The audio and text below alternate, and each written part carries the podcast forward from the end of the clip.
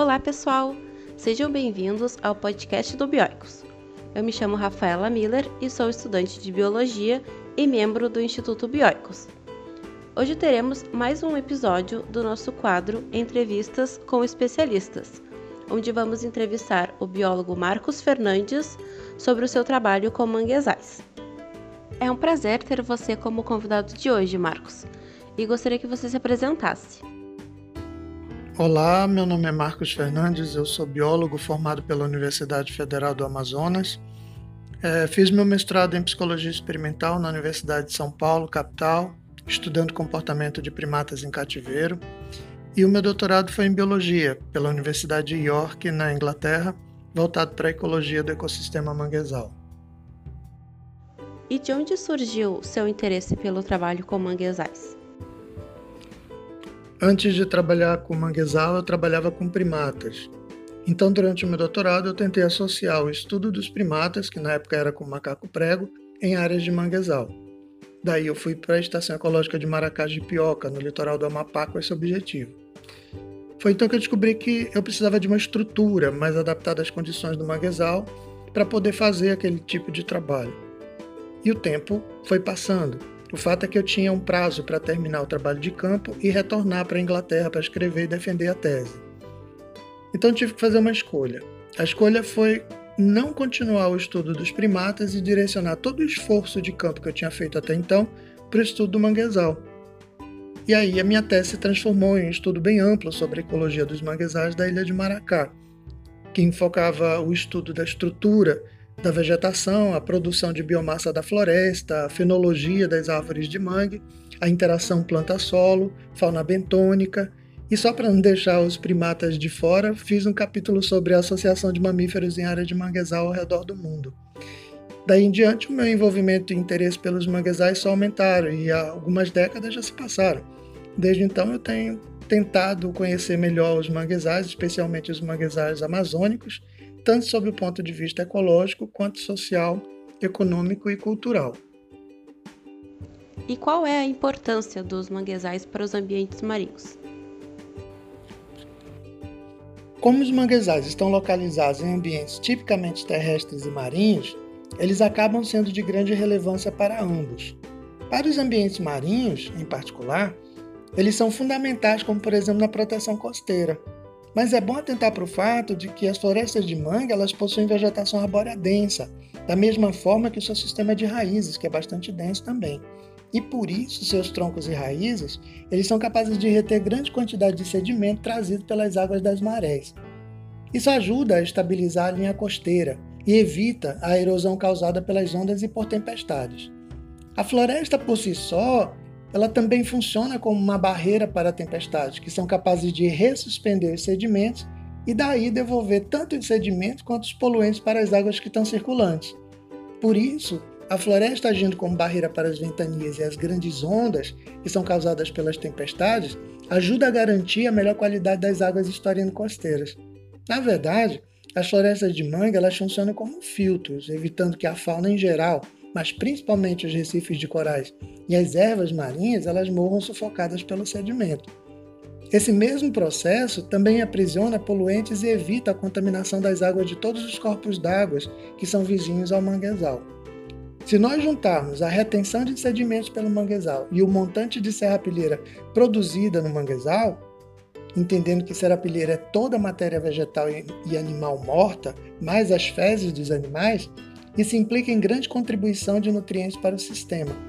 Essa grande concentração de nutrientes é extremamente importante para o ambiente marinho também, porque a ação das, das, das marés é, consegue levar esses nutrientes que são drenados e lavados do chão da floresta, que em forma de matéria orgânica particulada e dissolvida.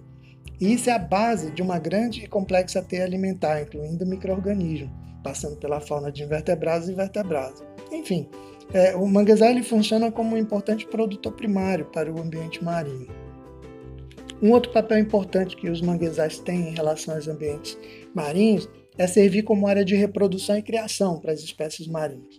A complexidade de hábitat gerada pela topografia, pela arquitetura intrincada das raízes é, e dos canais de marés no manguezal, eles acabam facilitando mecanismos da biodiversidade principalmente durante as fases de enchente das marés, que acaba fornecendo grande disponibilidade de nichos. Os indivíduos mais jovens e vulneráveis de peixes, por exemplo, eles usam essa complexidade de hábitats como refúgio contra predadores, e isso faz com que reduza as interações entre o predador e a presa, e aumente tanto o número de indivíduos por espécie, quanto o número de espécies de toda a fauna marinha. Só o fato das florestas de mangue servirem de hábitat para muitos animais que são chamados de transientes já cria uma certa conectividade entre as florestas de mangue e os outros ambientes marinhos, como os prados de ervas marinhas e os recifes de coral. Funciona da seguinte forma: os organismos dentro dos recifes de corais, que estão adjacentes às áreas de manguezal, por exemplo, eles recebem nutrientes oriundos dos manguezais. Dessa forma, a conectividade entre os dois ecossistemas consegue aumentar a sobrevivência da fauna desses dois sistemas.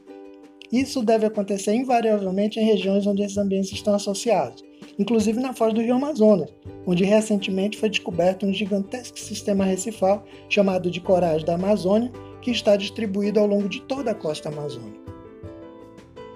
E qual é a importância e dependência para nós, seres humanos, desse ecossistema? Foi importante você tocar nesse assunto. É, como o manguezal é um dos ecossistemas mais produtivos do mundo, ele fornece um grande número de bens e serviços, Hoje em dia já se sabe que o manguezal é um dos ecossistemas que mais sequestra carbono no planeta.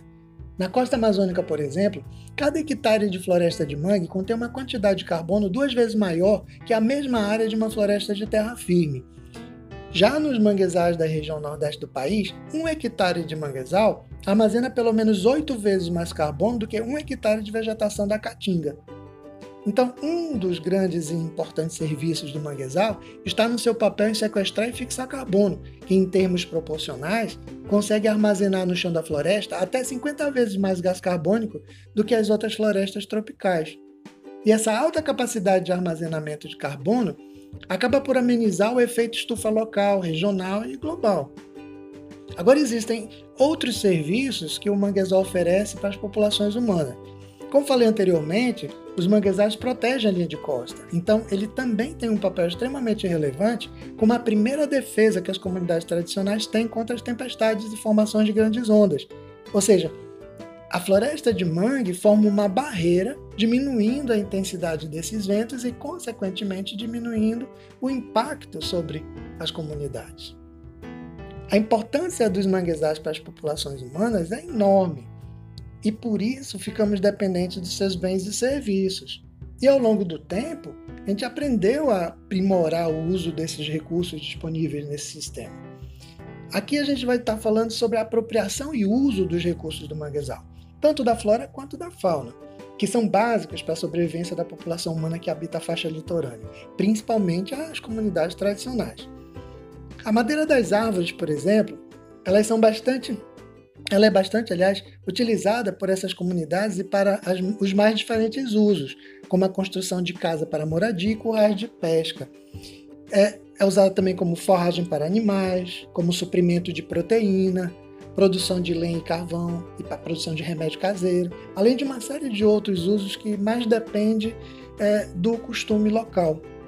Mas também são usadas comercialmente e para a produção de insumos mais elaborados, como é o caso da celulose nessa, nessa mesma linha, né, a gente tem é, vários estudos que mostram que a vegetação do mangue possui grande potencial de uso na área médica, na área cosmética, na área agronômica, já que essas plantas são fonte de moléculas bioativas de grande interesse, principalmente para o uso farmacológico. No caso dos animais, é na atividade de pesca que a gente vai encontrar os maiores registros de uso dos recursos do manguezal. Os estoques de peixe, molusco, crustáceos são excelentes fontes de proteína animal e de alto valor nutricional ainda por cima. Esses recursos pesqueiros eles são indispensáveis à subsistência dessa população humana que vive nas regiões histórico-costeiras ao redor do mundo.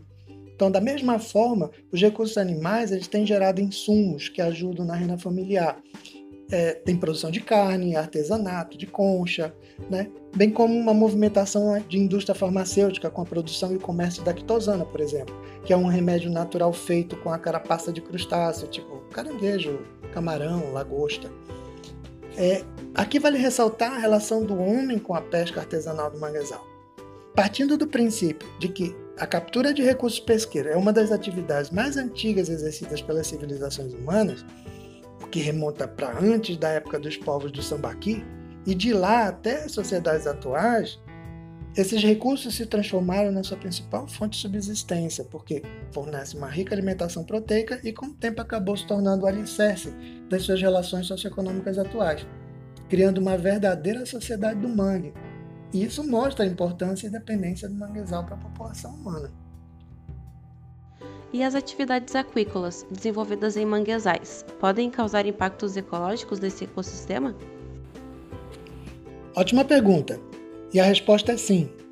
E os impactos são muito graves, por sinal. Na verdade, as atividades aquícolas que se instalaram no manguezal e adjacências incluem a criação de peixes, ostras, em especial a criação de camarões, ou a chamada carcinicultura. A criação de camarões ela tem gerado uma ampla discussão acerca do impacto negativo que ela gera sobre as áreas de manguezal e as águas adjacentes. Isso acontece por causa da construção dos tanques de camarão, que modificam os corpos d'água com suas barragens e acaba interferindo em todo o equilíbrio hidrológico local. Né? Vários artigos têm mostrado que esse tipo de empreendimento tem práticas muito danosas para o ambiente. Elas trazem diversas consequências, como a poluição e contaminação da água, causa o aumento de agentes patogênicos, é, causar a competição entre as espécies locais e as exóticas que foram introduzidas pelo empreendimento, enfim.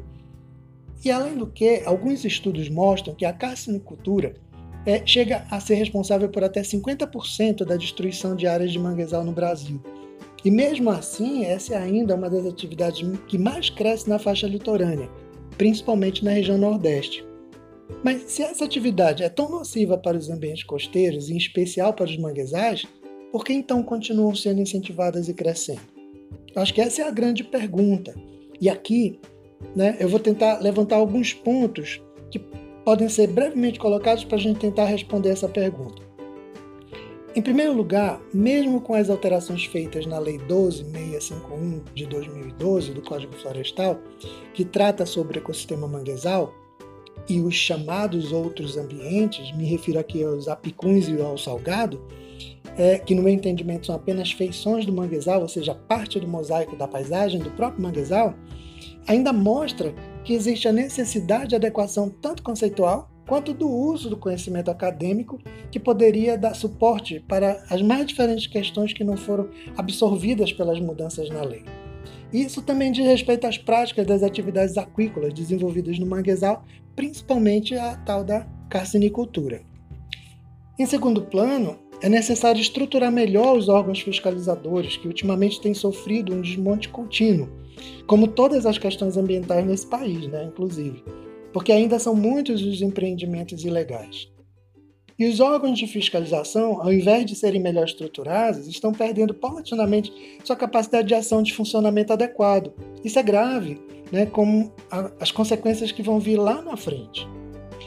Bom, em primeiro lugar, é mais do que urgente trabalhar as questões socioambientais, abarcando todos os atores envolvidos nessa atividade, mas principalmente os proprietários desses empreendimentos, com o objetivo de promover um pouco mais de responsabilidade socio socioambiental.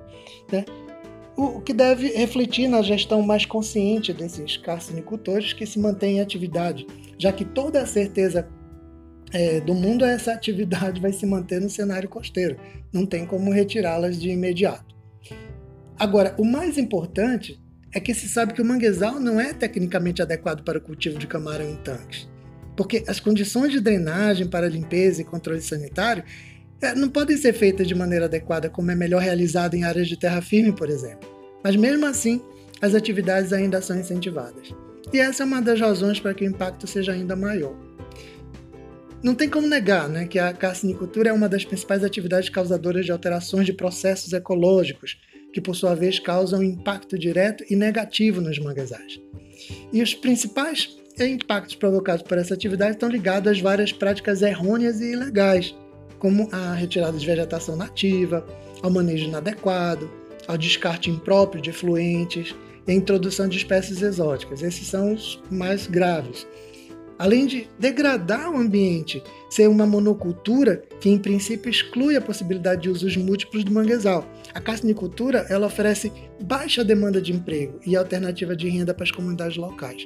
Então, na verdade, os aquícolas eles podem causar cada vez maiores impactos ecológicos no sistema manguezal.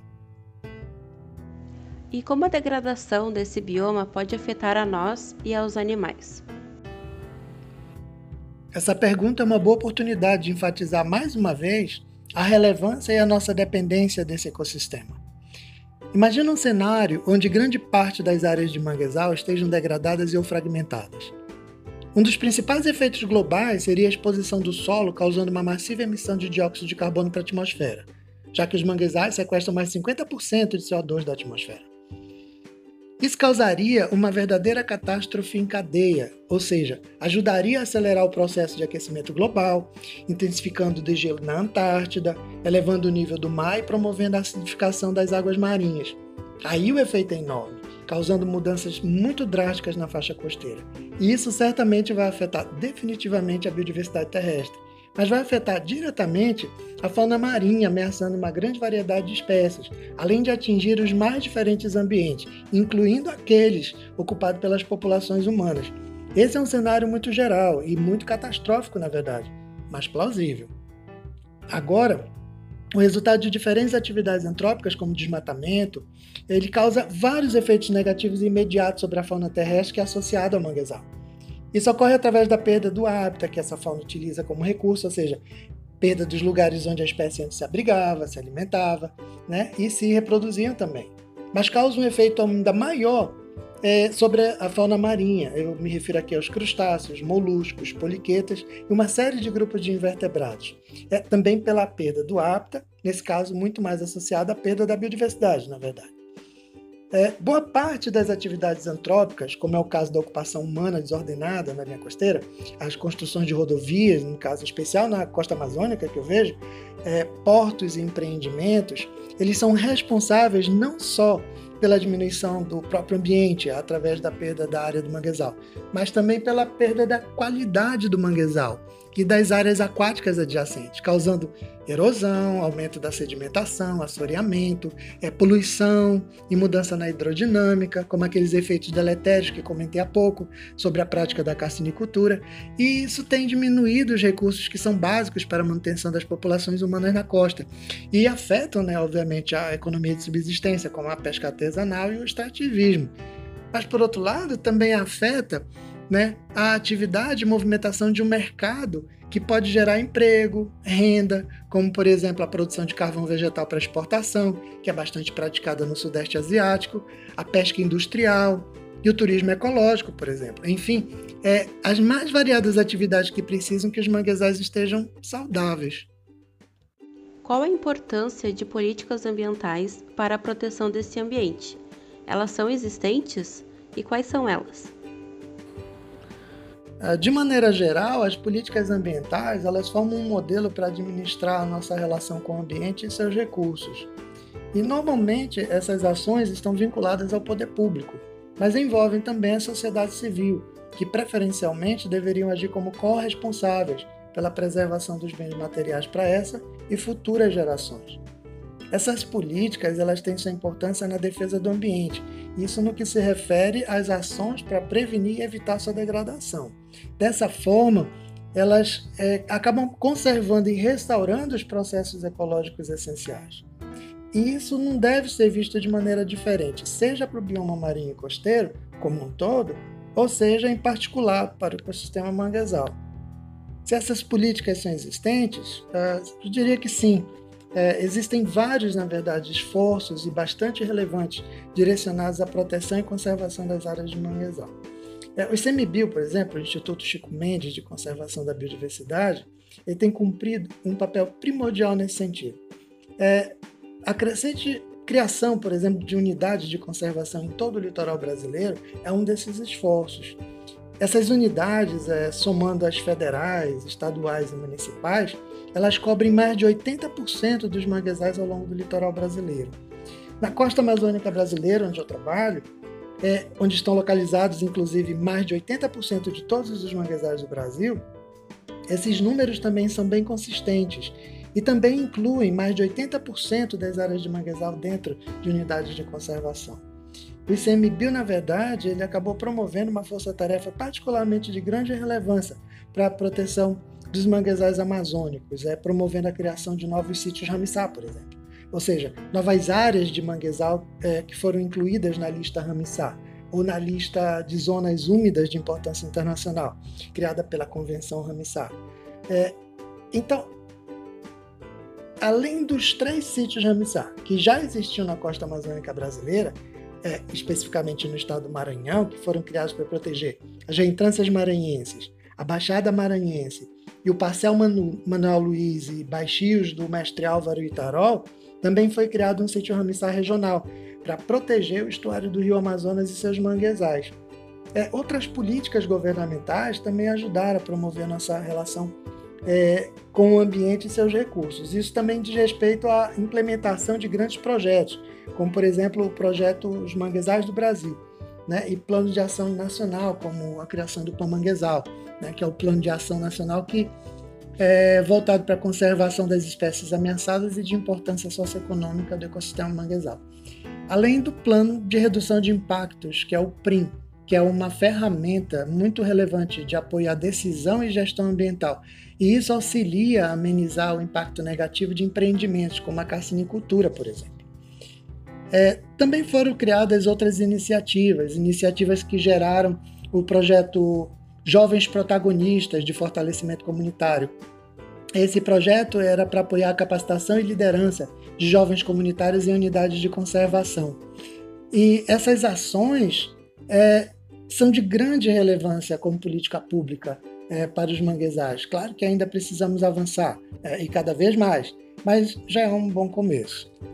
É, a participação da sociedade civil nas políticas públicas ela tem sido também de extrema relevância e crescente nesse país.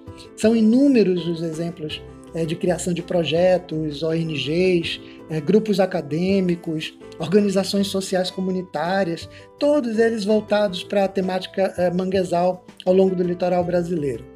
Eu não vou ter como enumerá-los aqui, obviamente, mas são inúmeras as iniciativas. Por isso que o, que o trabalho realizado por esse setor, chamado de terceiro setor, ou seja, as organizações da sociedade civil, ela tem grande importância na defesa das questões socioambientais relativas ao manguezal.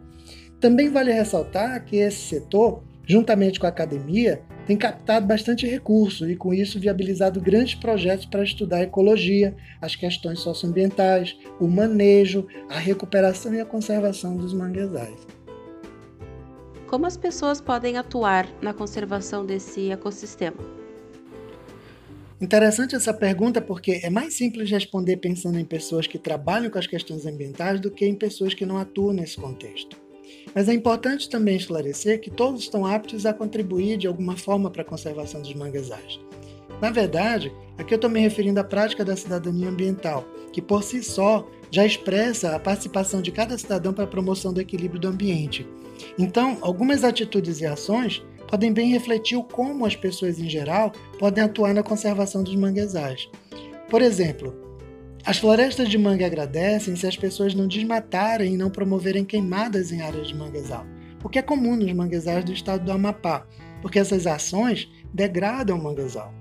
Os manguezais agradecem se as pessoas não jogarem lixo nos rios, furos, igarapés e canais de maré, pois isso evita a poluição e contaminação do sistema inteiro. A fauna dos manguezais agradece se as pessoas não pescarem peixes e mariscos nos períodos de defesa estabelecidos por lei. Também é importante não pescarem além da quantidade permitida, pois isso evita a sobrepesca. Os manguezais também agradecem se as pessoas reciclassem mais os resíduos sólidos oriundos dos produtos do manguezal, como por exemplo depois da catação da carne do caranguejo-sá, por que não aproveitar as carapaças para a produção de farinha e outros subprodutos? É importante lembrar que mais reduzimos a produção de lixo, mais preservamos o sistema, além de aquecer a cadeia produtiva com a comercialização de novos itens gerados dos, dos resíduos. Os manguezais agradecem se as pessoas fizerem escolhas mais conscientes na compra de produtos da pesca, a qual foi realizada no manguezal em ambientes de sua conectividade. porque a sobrepesca de várias espécies, tanto de peixes e mariscos, aqui eu vou falar especialmente do caranguejo sai guaiamum, podem ser resultado de práticas ilegais e não sustentáveis. Compre apenas o que for capturado ou criado de maneira ambientalmente responsável. Essa é uma dica.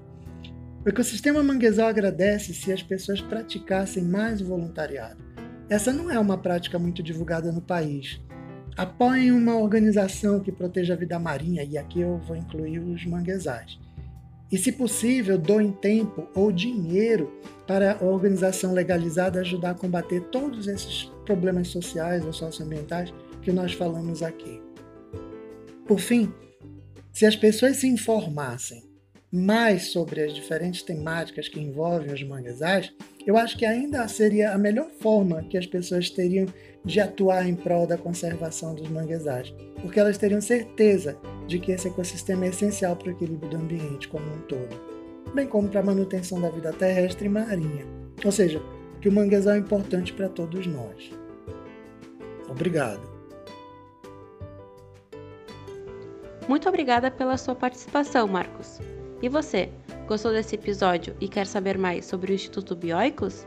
Acesse nosso site bioicos.org.br e lá você encontra sobre nossos cursos online e presenciais, a revista Biologia Marinha, os projetos do Instituto e muito mais. E se você quiser contribuir com o Instituto Bioicos, nós trabalhamos com uma campanha de financiamento coletivo na plataforma Catarse é só acessar o link que vamos deixar na descrição do podcast. Então é isso, pessoal. Aqui é a Rafaela, membro do Instituto Bioicos, e até o próximo episódio.